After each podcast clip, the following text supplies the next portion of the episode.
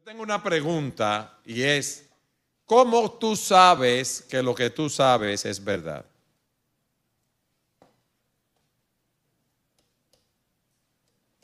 Don Lucas.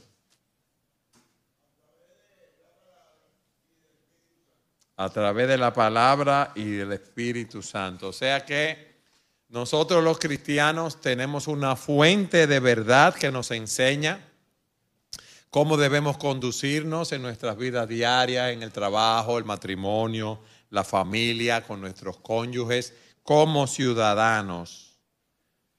Y dice la Escritura, tu palabra es verdad, es como dice nuestro hermano Lucas. Nosotros tenemos la fuente más fidedigna más confiable para poder aconsejar y es la palabra de Dios.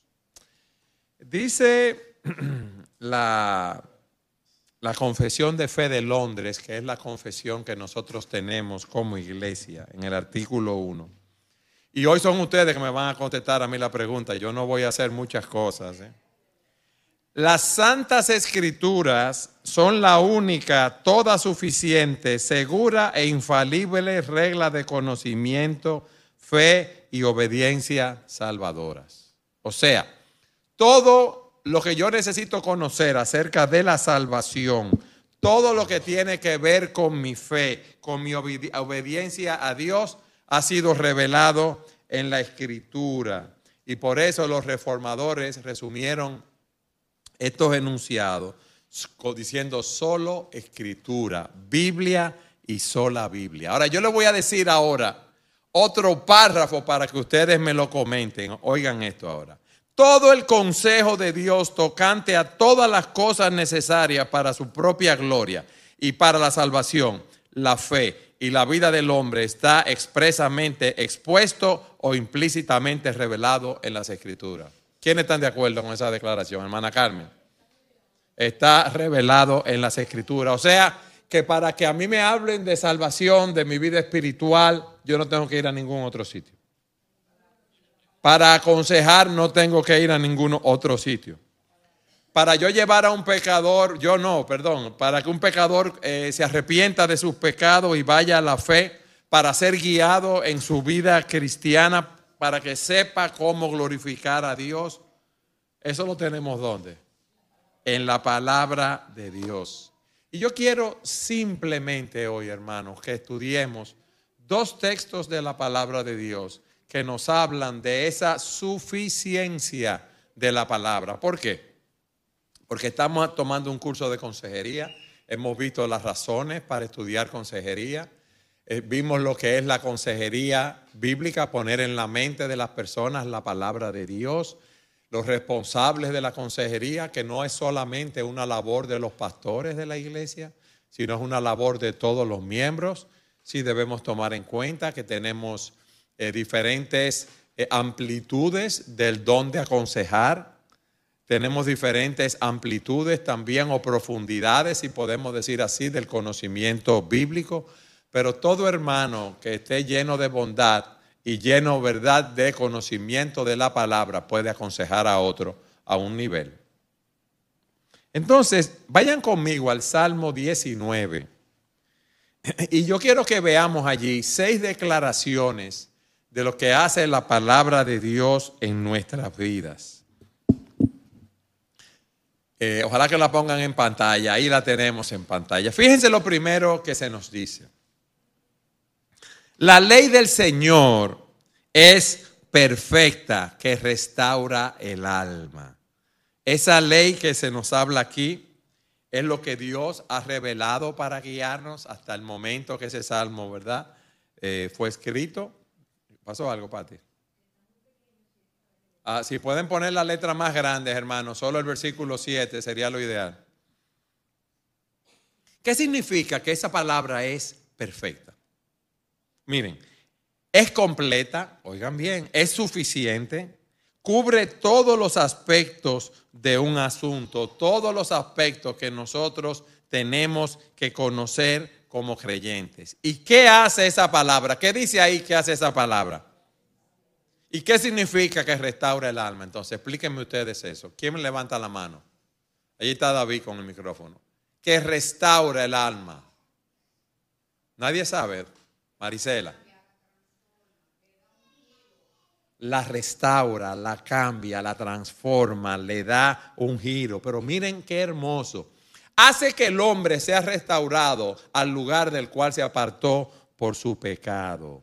Transforma a la persona para que sea la persona que Dios quiere que sea. Pero miren lo que dice en segundo lugar. El testimonio del Señor es seguro, es fiel. ¿Qué significa eso? Que es fiel, que es seguro. Hermana Carmen, que es veraz. ¿Y qué significa eso? No se equivoca. ¿Qué significa eso? No cambia. ¿Qué más? No tiene fallo. ¿Qué más? Inmutable.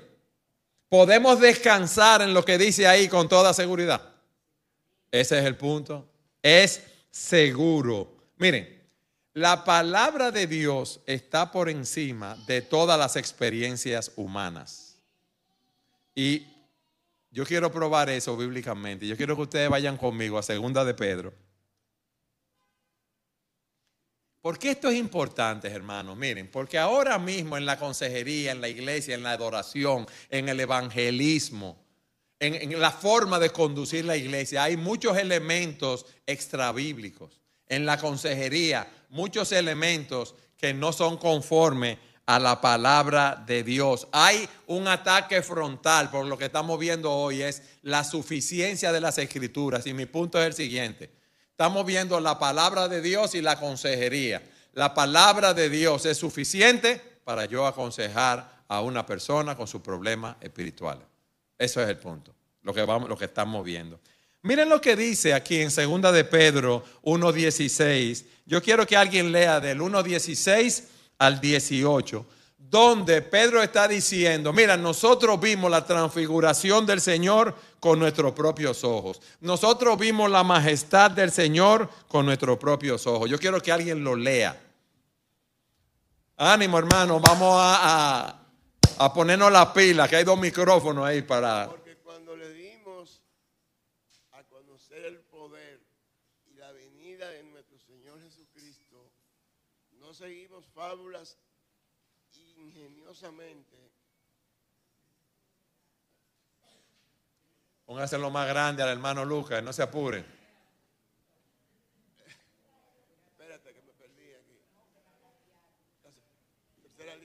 fabulosas, ingeniosas, inventadas, sino que fuimos testigos. Un, minuto ahí, Lucas. Fuimos testigos oculares de su majestad. Ellos vieron al Señor transformado. Ustedes están viendo ahí. Continúa, mi hermano. Pues cuando Él recibió honor y gloria de Dios Padre, la majestuosa gloria le hizo esta declaración. Este es mi Hijo amado, en quien me he complacido. El 18, Lucas, ahora. Nosotros mismos escuchamos esta declaración hecha desde el cielo cuando estábamos eh, con Él en el Monte Santo. Miren lo que Él está diciendo. Yo estuve en el Monte de la Transfiguración. Nosotros vimos la transfiguración. Nosotros oímos la voz del Padre que dijo, este es mi Hijo amado en quien me he complacido. Nosotros lo escuchamos desde el cielo. Y miren lo que dice el versículo 19. Y así tenemos la palabra profética más segura, a la cual ustedes hacen bien en prestar atención, como a una lámpara que brilla en el lugar oscuro, hasta el día que despunte y el lucero de la mañana aparezca en sus corazones. ¿Qué está diciendo aquí? El versículo 19. Ellos vieron eso en el monte de la transfiguración. ¿Y qué está diciendo él en el versículo 19 de la palabra de Dios? No me miren a mí, levanten la mano, cojan su micrófono y pónganse activos ustedes. Patricia, espera el micrófono que David lo tiene.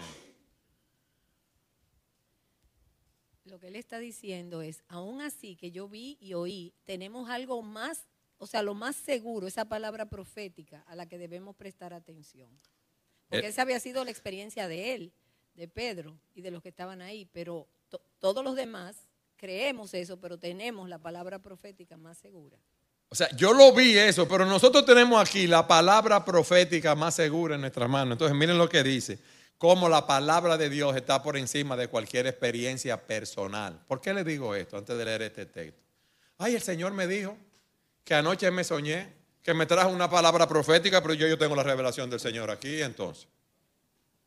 Yo la tengo aquí en la Biblia. Eso es lo que Pedro está diciendo. Nosotros lo vimos ahí, pero que esto que está aquí, miren lo que él dice, versículos 20 y 21. Pero ante todo sepan que ninguna profecía de la Escritura es asunto de interpretación personal, pues ninguna profecía fue dada jamás por un acto de voluntad humana, sino que los hombres inspirados por el Espíritu Santo hablaron de, de parte, hablaron de parte de Dios. O sea que ahí no hubo iniciativa de ellos en, esos, en ese sentido. Dios, eh, eh, eh, ellos fueron inspirados. Ahora, seguimos en ese salmo. El testimonio del Señor es seguro, ya lo vimos, es fiel. Que hace sabio al sencillo. ¿Quién es el sencillo, mis amados? ¿Quién es una persona sencilla? Levánteme la mano, levánteme la mano. David, atento. Allá, Magali, ahí va Manuel. El sencillo, el que no conoce a Dios. El sencillo. No, mira, el sencillo es el que todo lo cree. Es una puerta abierta. ¿Qué tú dijiste? El del mundo. es que no, no, se escucha lo que tú estás el diciendo. El mundano. La, persona, la gente del mundo. Eh, son los sencillos. Bueno, es que una persona los se que puede. Andan en el mundo y no conocen el Señor. Eh, sí, pero no es solamente la persona del mundo, porque alguien se puede convertir y ser una persona sencilla, creerse todo lo que le dicen. Por ejemplo, tú puedes ser un creyente y yo vengo y te digo, tú sabes que el Señor se me apareció anoche y tú decís, ¡Ah! no me digas. Tú ves, esa es la persona sencilla, el que es una puerta abierta, el que todo lo cree. Betty. Señor, ustedes sabían que el nombre de Betty es Betsaida, que no es Betty. Apréndanse esa. Betsaida ¿eh? Elizabeth. Yo creo que el sencillo es aquel que tiene una actitud de estoy dispuesto a aprender, eh, de una Sí. actitud en cierto sentido de humildad y que eh, puedes recibir. Pero es más el que tiene la puerta abierta a toda falsa doctrina. Vienen, por ejemplo, los mormones le dicen algo y él, lo cree. En cierto sentido, lo que dice Magali es una persona, ¿verdad?, eh, del mundo. Pero tú puedes ser creyente y ser una persona sencillo, porque aquí dice que el testimonio del Señor es seguro, es fiel. Esa verdad del Señor hace sabio al sencillo. Doctor Ramírez. Yo lo veo como una persona simple. Simple, esa Eh, es la similar palabra. simple, como dice la Biblia, que el avisado ve el mal y se aparta, pero el simple pasa y recibe el daño. Es decir, una persona como que no calcula el futuro, no prevé, eh, como usted dice, todo se lo cree, como que le falta criterio. Entonces la palabra de Dios en ese sentido te da peso, te da criterio, te enseña, Amén. te aguza el pensamiento. Amén. Elisa quiere decir algo. No, era simplemente que una persona que no tiene como discernimiento. para Exactamente, distinguir no tiene entre discernimiento. las cosas. Sí, es así. Miren lo que dice el Salmo 119, 98 al 100. Tus mandamientos me hacen más sabio que mis enemigos, porque son míos para siempre. Tengo más discernimiento que todos mis maestros. ¿Por qué? Porque tus testimonios son mi meditación. Entiendo más que los ancianos, porque tus preceptos es, he guardado. Entonces, miren lo que dice el versículo 8. Los preceptos, los mandamientos del Señor son rectos. ¿Qué significa eso? Los mandamientos del Señor son rectos. Señores, estamos aquí para aprender. O sea, digan lo que ustedes piensen, que si equivoquen no es nada. Yo lo sé porque lo estudié, si no, no quizás no lo hubiera sabido. O sea que no le den mente a eso. Son rectos, que son justos. son justos, pero ¿qué hacen entonces? Son justos en sí mismos, eso es verdad. Pero al ser recto, es como el mapa por el cual yo debo guiarme en esta vida para no salirme de la ruta. ¿Qué hacen esos mandamientos? Nos dan dirección, nos dan propósito, nos trazan la senda por la cual debemos andar. Entonces, cuando yo ando por esa senda, versículo 8, ¿qué producen esos preceptos que son rectos? Miren ahí, ¿qué me dicen? Alegran el corazón. ¿Por qué? Porque bienaventurado es el que anda en la palabra de Dios. Señores, ¿cuántas veces, óigame esto, nosotros, nosotros queremos hacerle caso en ciertas situaciones a nuestras emociones, a nuestros sentimientos, a nuestro propio pensamiento y nos queremos ir bien lejos de la palabra de Dios. Es lo que está diciendo aquí es que estos preceptos son rectos, esos preceptos son los que alegran el corazón, esos preceptos son los que nos ayudan a salir de la ansiedad, de la depresión, a tomar buenas decisiones. Eso es lo que hace. Si yo me salgo de ese camino, me va a ir muy mal. Pero dice también que el mandamiento, el precepto del Señor es puro, es claro, es brillante. ¿Y cuál es su efecto? ¿Y qué significa que alumbra los ojos? No hace entender qué más.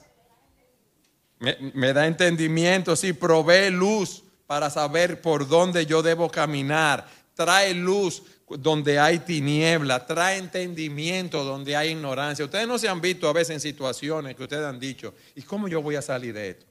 Como que uno está en un cuarto trancado, no ve la salida, no tiene una llave. Ese precepto alumbra, alumbra nuestros ojos. Dice el doctor John MacArthur lo siguiente.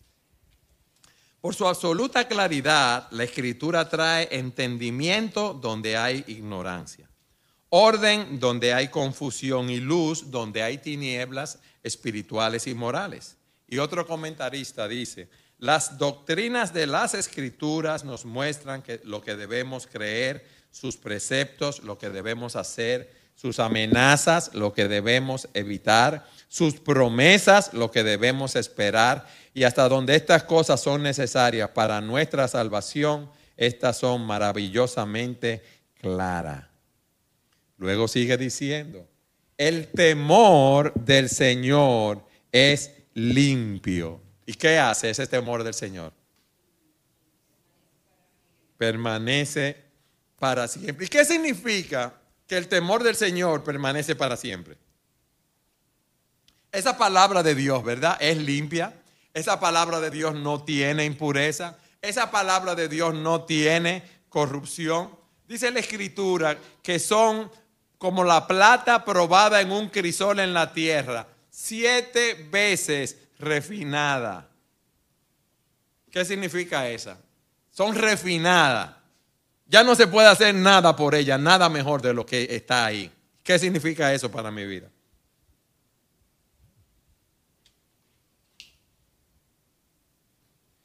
Yo creo que yo creo que eso también significa que la palabra no necesita que nosotros la modifiquemos, ni le añadamos, ni hagamos nada con ella, porque ya es perfecta en sí misma. Lo que dice ahí, eso es, no hay que cambiar nada, no tenemos que añadirle nada, porque ni una tilde, nada, ni la letrica más pequeña va a cambiar.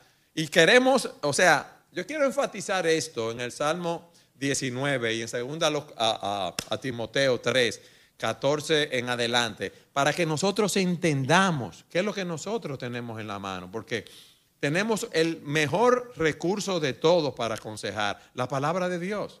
Eso no viene, ¿verdad? Eso no fue creado por ningún hombre. Esos santos hombres fueron inspirados. Esa palabra es inspirada por Dios. Miren lo que dice aquí. Los juicios del Señor son verdaderos. O sea que lo que Dios nos dice del, del, hombre, de mi alma, de mi origen, de mi vida, de mi destino final, todo eso es verdadero todos justos, dice aquí. Y esos preceptos son deseables más que el oro, sí, más que mucho oro fino, más dulces que la miel y que el destilar del panal. Además, tu siervo es amonestado por ellos. En guardarlo hay gran recompensa. Hermano Francisco, usted va a aportar algo. Aquí solo aceptamos personas, eh, o sea, que respondan. Sí. Que significa que una vez somos transformados por ella, no volvemos atrás. Podemos tener algún tropiezo momentáneo, pero una vez somos transformados por la palabra, ella permanece en nosotros para siempre. Eso es verdad, pero eh, eh, aquí está hablando de la palabra propiamente dicha, que permanece para siempre, que ya no hay nada que se pueda hacer para mejorarla. ¿Por qué? Porque uno solamente puede cambiar las cosas que son imperfectas y la palabra es perfecta. Eh, yo quiero que vayamos ahora a segunda a Timoteo en el Nuevo Testamento para que ustedes me digan qué significa todo esto. que alguien lea segunda Timoteo 3, 14 al 17 y ojalá que la pongan en la pantalla bien grande.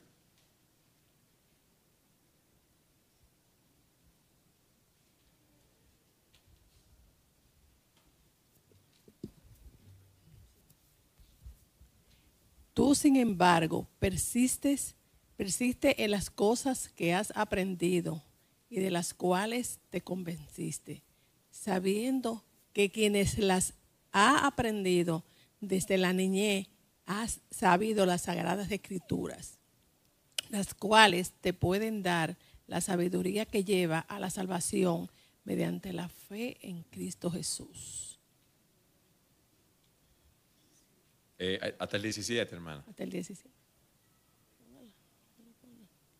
Toda escritura es inspirada por Dios y útil para enseñar, para reprender, para corregir, para instruir en justicia, a fin de que el hombre de Dios sea perfecto, equipado para toda buena obra. ¿Qué ustedes me dirían si yo hiciera esta aseveración? Las personas tienen problemas porque no son salvas, porque no han sido enseñadas, no han sido redarguidas, no han sido corregidas ni instruidas en justicia. ¿Qué ustedes dirían? ¿Es correcta esa aseveración? Es correcta. Entonces, miren lo que hace la palabra. Pablo le dice a Timoteo, pero persiste tú en lo que has aprendido y te persuadiste sabiendo de quién has aprendido y que desde la niñez has sabido las sagradas escrituras, las cuales te pueden hacer sabio para la salvación por la fe que es en Cristo Jesús. ¿Qué significa eso, hermano?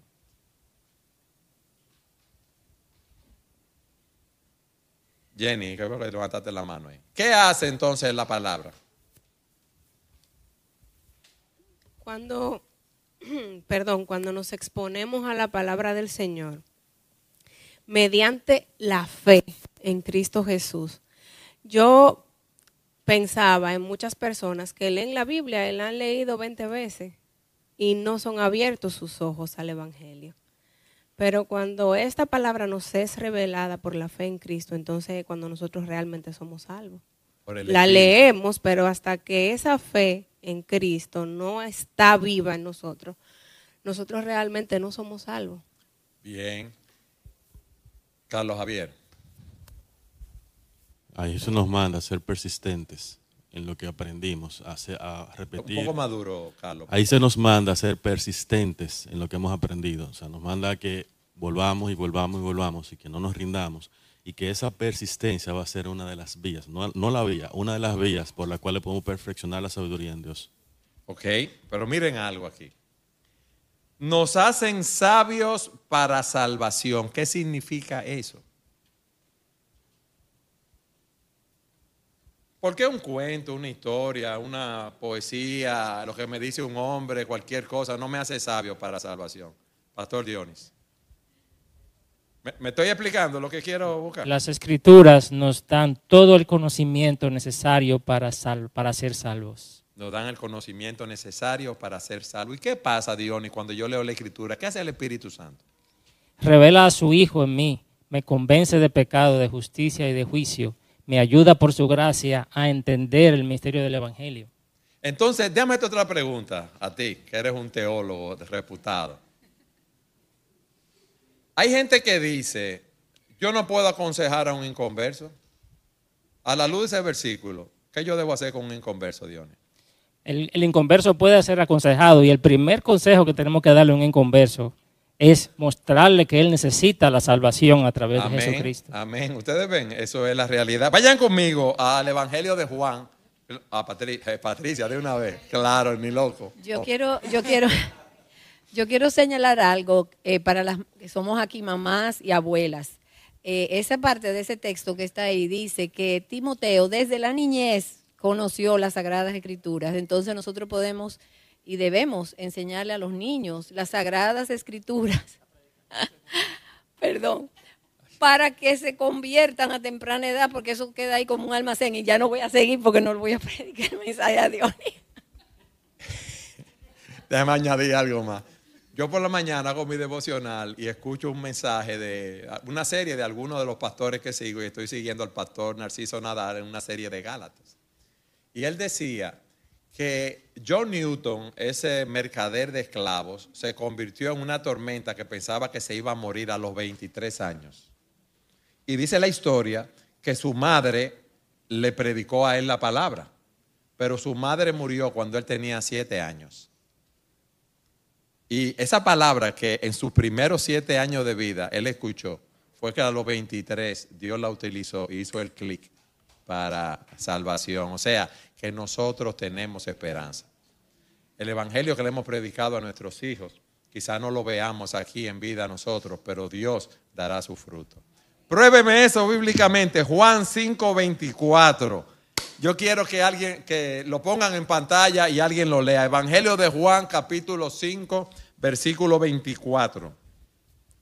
En verdad les digo, el que oye mi palabra. Bien. Ok, duro, Eileen. En verdad les digo, el que oye mi palabra y crea al que me envió, tiene vida eterna y no viene a condenación, sino que ha pasado de muerte a vida. ¿Quiénes son las personas que son salvas? Los que oyen la palabra. ¿Y qué hacen los que oyen la palabra? Y creen al que, le al que me envió. Tienen vida eterna. Ha pasado de muerte a vida. Todos estamos muertos en delitos y pecados. Y Dios, cuando la palabra es predicada, el Espíritu hace una obra de iluminación en la vida de las personas. Una pregunta. Cada vez que el Señor resucitó a alguien de los muertos, Él le habló.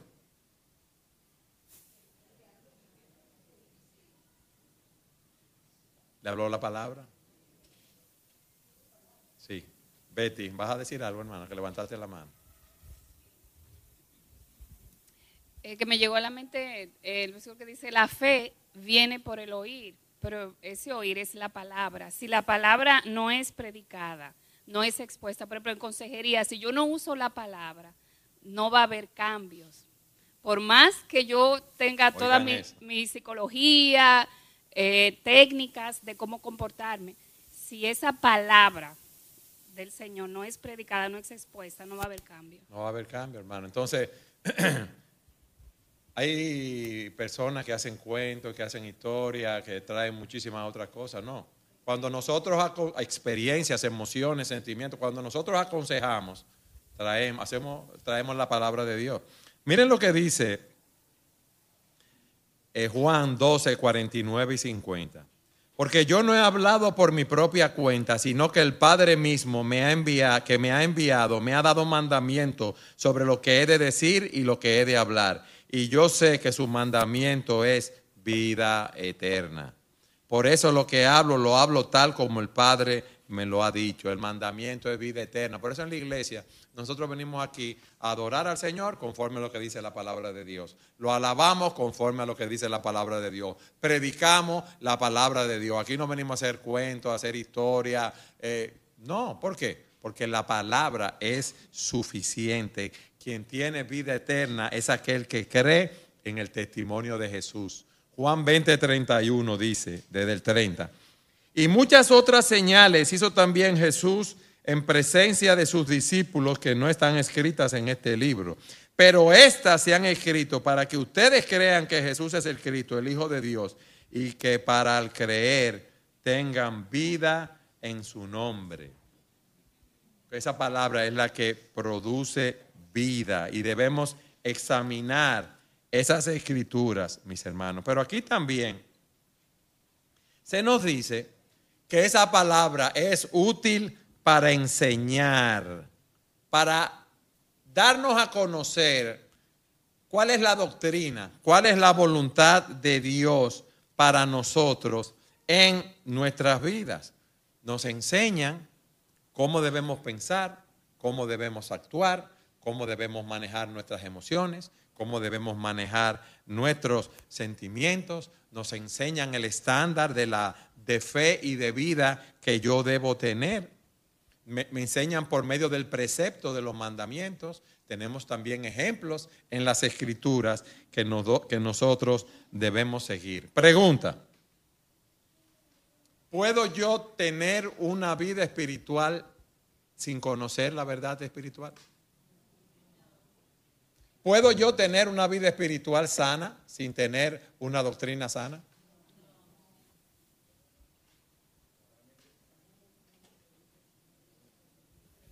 Moralmente, moralmente sana, sí, porque hay muchas eh, otras costumbres religiosas que apelan en sentido moral que coluden con la verdad judio-cristiana.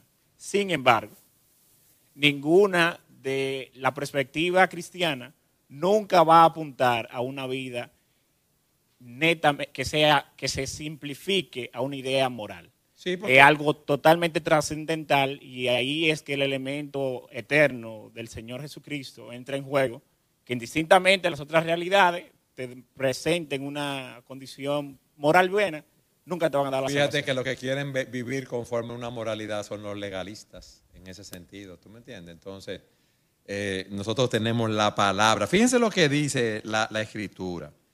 Cómo los creyentes que, que no conocen la, la palabra son llevados por falsos vientos de doctrina. Pablo dice que él nos ha dado pastores, maestros, ¿para qué? Para que capaciten a los santos para la obra del ministerio, ¿para qué? Para que ya no seamos niños sacudidos por las olas y llevados de aquí para allá, por todo viento de doctrina, por la astucia de los hombres, por las artimañas engañosas del error. Y eso es lo que vemos hoy en día, hermanos muchísimas personas engañadas, engañadas, eh, siguiendo doctrinas que lo llevan a una condenación eterna o personas, iglesias que tienen sana doctrina en algunas áreas, pero otras doctrinas que lo hacen desviarse en muchos sentidos. Oseas 4:6, un texto que ustedes conocen muy bien. Mi pueblo es destruido por falta de conocimiento. Por cuanto tú has rechazado el conocimiento, yo también te rechazaré para que no seas mi sacerdote. Como has olvidado la ley de tu Dios, yo también me olvidaré de tus hijos. Hermano, cuando una persona se pregunta, ¿hay un Dios? ¿Lo hay? Sí. ¿Cómo yo lo puedo conocer? ¿Quién yo soy? ¿De dónde vengo? ¿Para dónde yo voy? ¿Qué yo estoy haciendo aquí en la tierra? ¿Para qué yo fui creado? Oye, una inundación, tristemente, mueren 25 personas en el mundo entero, eh, guerras, pleitos, eh, en Israel con Hamas, ese terrorismo. ¿Por qué hay tantas muertes? ¿Por qué hay tanto sufrimiento? ¿Cómo yo sé lo que es bueno, lo que es malo? ¿Cómo yo sé cómo conducirme en mi matrimonio, en mi familia, en mi trabajo?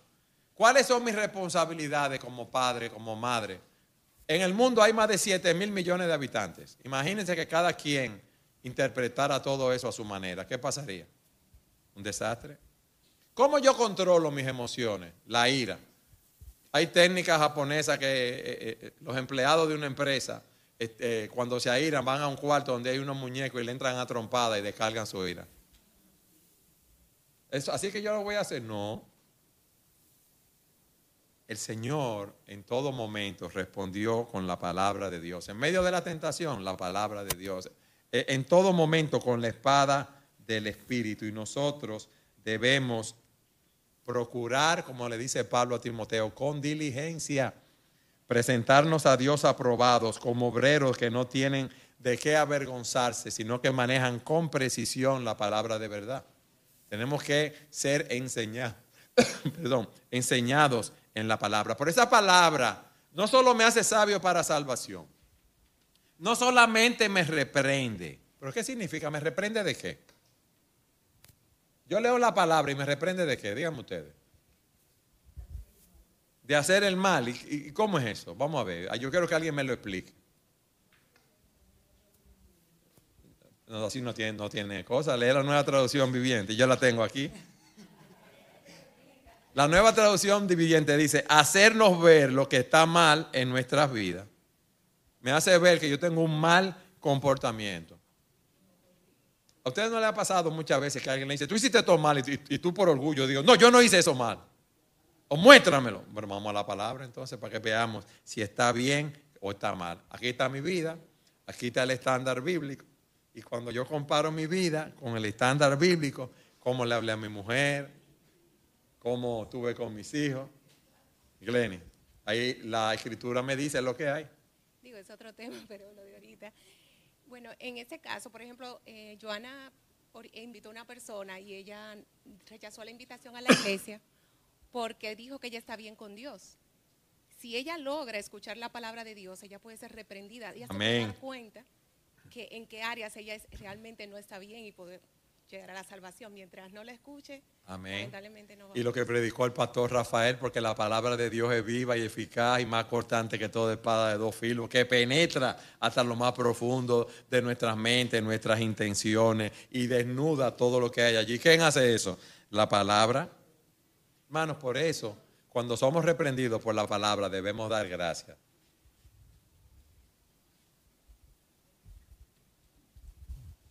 Sí, y dice la hermana Betty que la joven invitó a su hija.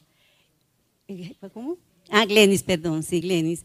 Que la joven invitó a una persona que era inconverso para que, y que quizás cuando escuchase, que quizás no, cuando escuchase lo que es la palabra de Dios, eso iba a redarguir y le iba a hacer cambiar ese esquema de que sí realmente estaba en la verdad, pero también esa verdad y esa escuchanza de la palabra de Dios debe ser para nosotros de una forma constante y continua. Amén. Porque no solamente para los inconversos, porque nosotros muchas veces estamos, muchas veces, casi siempre, pues estamos en la carne, cometiendo algún tipo de, de situaciones que discrepan de lo que es la palabra de Dios. Entonces, ese escuchar y ese leer es lo que nos redarguye. Uno dice, pero caray, estoy mal. Sí, estoy mal. Sí, entonces es. tengo que cambiar. Entonces, no solamente para los inconversos, sino para nosotros los cristianos de forma constante y continua. Por eso, mi hermana, debemos exponernos diariamente a la palabra de Dios. Cuando yo veo lo que es el amor en la palabra de Dios, yo veo si yo estoy amando, yo digo, espérate, yo estoy muy lejos de eso. Cuando yo tengo un quique, un problema, un resentimiento con alguien y veo lo que dice la palabra de cómo que yo no debo tener resentimiento o amargura, la palabra me dice lo que hay. Elisa. en Entendiendo los tiempos, que Rodrigo, de camino al colegio, me pidió, mami, ponlo. Y estábamos escuchando el programa de Miguel Núñez de la integridad.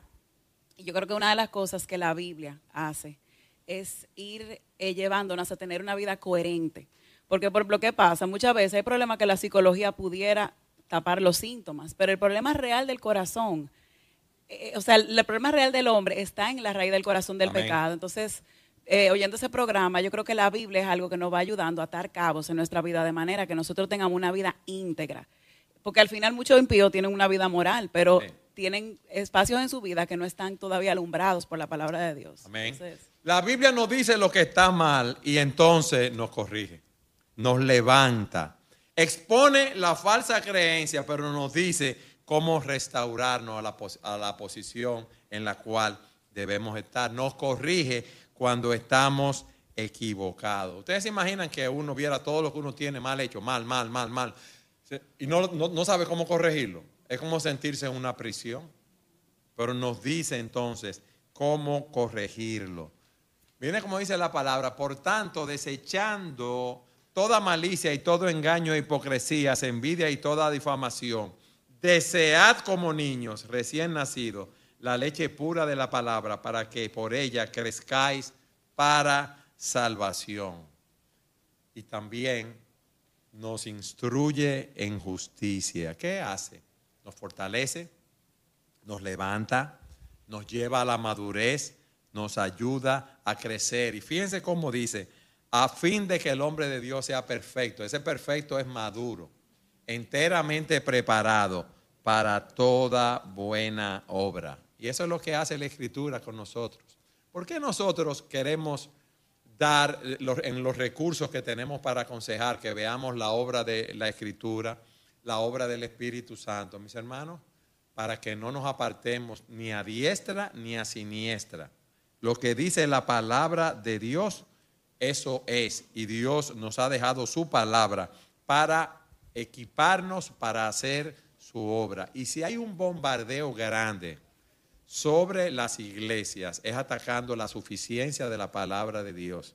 Y yo por eso quiero que ese Salmo 19 y esto que hemos visto también brevemente de 2 Timoteo 3, 14 al 17, quede grabado en nuestros corazones. Esa palabra es suficiente, esa palabra no tiene equivocación, no tiene error, no hay nada que le debamos quitar, no hay nada que le debamos añadir. Le digo por qué y con esto concluyo, porque no podemos mejorar lo que es perfecto.